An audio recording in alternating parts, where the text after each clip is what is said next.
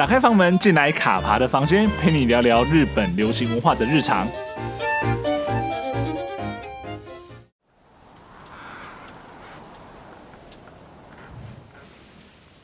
二零一一年日本东北大地震，至今已经十年了。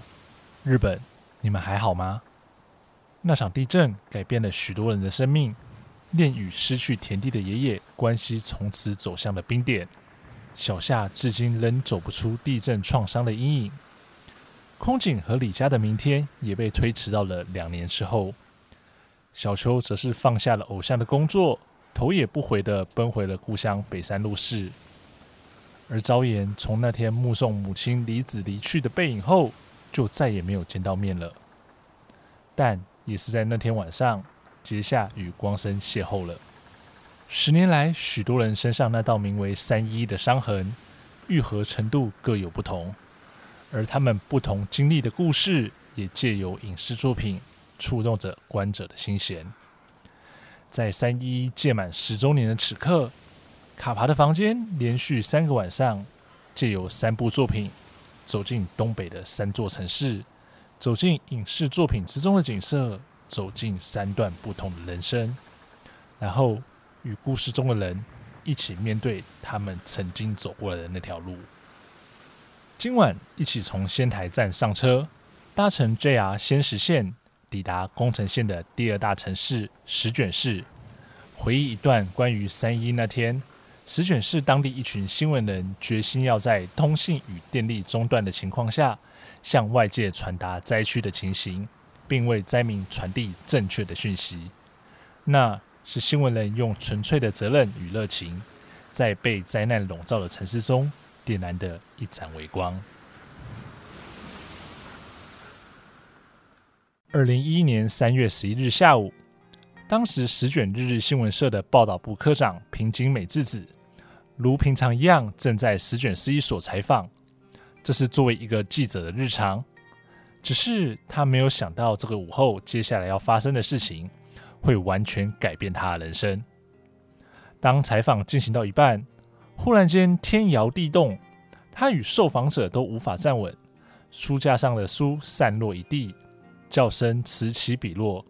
而众人四处奔逃，忙着避难。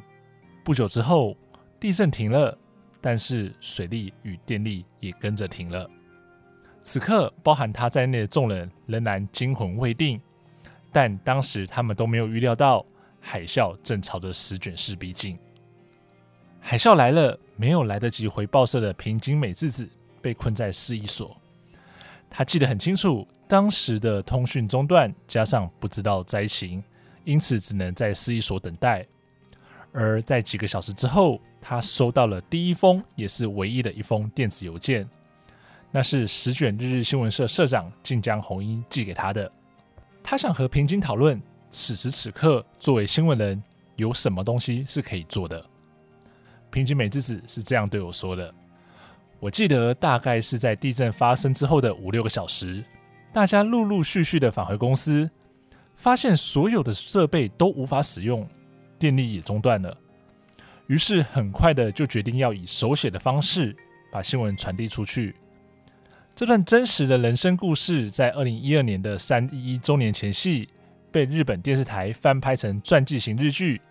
三一一那天石卷市发生了什么事》六份报纸，叙述了当时平井美智子与同事们在灾后的六天内，一共发行了六份共七张的手写报纸 B 新闻。张贴于石卷市内的避难所等各地，在断电与交通受阻的情形之下，为灾民提供资讯。剧中平井美智子是由资深的演员户田惠子担纲。近期她演出的作品包含了《危险维纳斯》中令人感到深不可测的姑姑世生波绘，社长近江弘一则由中村雅俊饰演，而他最近在我家女儿交不到男朋友中跟福原遥热恋中。石卷日日新闻社在二零一一年三月十二日到十七日之间发行的六份手写 B 新闻，虽然阳春，却在当下提供了灾民准确的资讯，稳定了民心。这是新闻人在最危急的时刻所做出的最纯粹决定。二零一九年五月，我踏进了位在十卷市的新闻博物馆，映入眼帘的是，除了关于各种十卷日日新闻社的文史资料外，墙上的七张 B 新闻，虽然早就知道他们安安静静的躺在这座城市当中，也很清楚此行造访有机会与他们见上一面。然而，当真的亲眼见到这七张 B 新闻时，内心那种感动真的是难以形容。印象中讲出的第一句话是：“这份 B 新闻是真的吗？”而我得到工作人员回答是：“是的，它是真的。”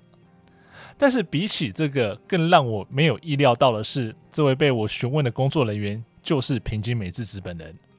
如今他已经是十卷日日新闻社的常务取缔役了。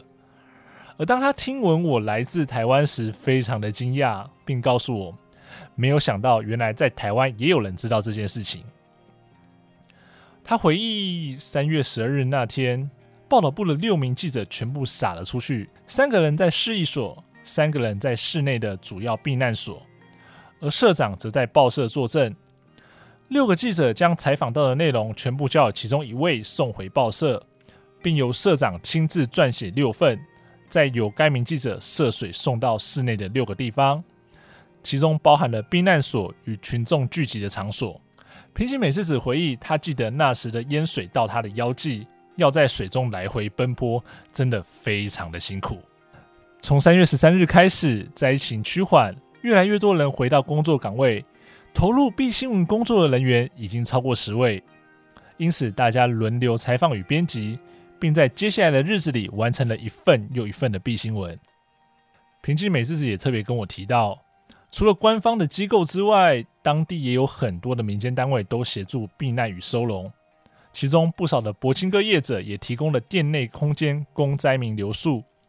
在三月十四日的 B 新闻当中，发行了一份避难所的情况调查，上面就可以看见。柏青哥业者利用店面收容灾民的人数从二十人到一千六百人不等。平均美智子说，当时他们拿到这份资料的时候也吓了一大跳。每一天的 B 新闻都有一个类似头版新闻的大标题，不论是地震的震度与强度、救难物资与救难队抵达的消息，或是部分地区恢复供电。平均美智子说，这些都是他们讨论过后觉得当天应该要传递给灾民最重要的讯息。即便只是一句话，都能为灾民提供安心感。他说：“媒体应该要传递真实而正确的资讯，特别是在遭遇这种重大灾难的时候，这点更重要。”他强调，不能传递错误的资讯，甚至假新闻影响人心，这会造成恐慌，而且是不对的事。在三月十八日，十卷市的电力供应逐渐恢复，电脑、印刷机等工具都能够使用了。B 新闻的任务就告了一段落，而十卷日日新闻也恢复成印刷报纸。不过当时有人提到，这六天份的 B 新闻应该要保留下来，作为记录这场地震的文物。后来十卷日日新闻的员工们分头去寻找，最终找回了两份共十四张的 B 新闻，虽然有破损，但仍算完整。其中一份后来被美国华盛顿新闻博物馆永久收藏。另一份则在二零一二年底开设的十卷新闻博物馆中作为常设展品展出。在离开博物馆之前，平津美智子告诉我，他很开心有台湾人能够来到这里，而且知道十卷市发生的事情。而他不断地感谢台湾的民众在三一时对于东北的应援，不论是物质上或是精神上。平津美智子说，希望有更多的台湾人能够看到。他们在地震后的复兴上持续努力着，也非常欢迎有更多的台湾人到十卷市拜访。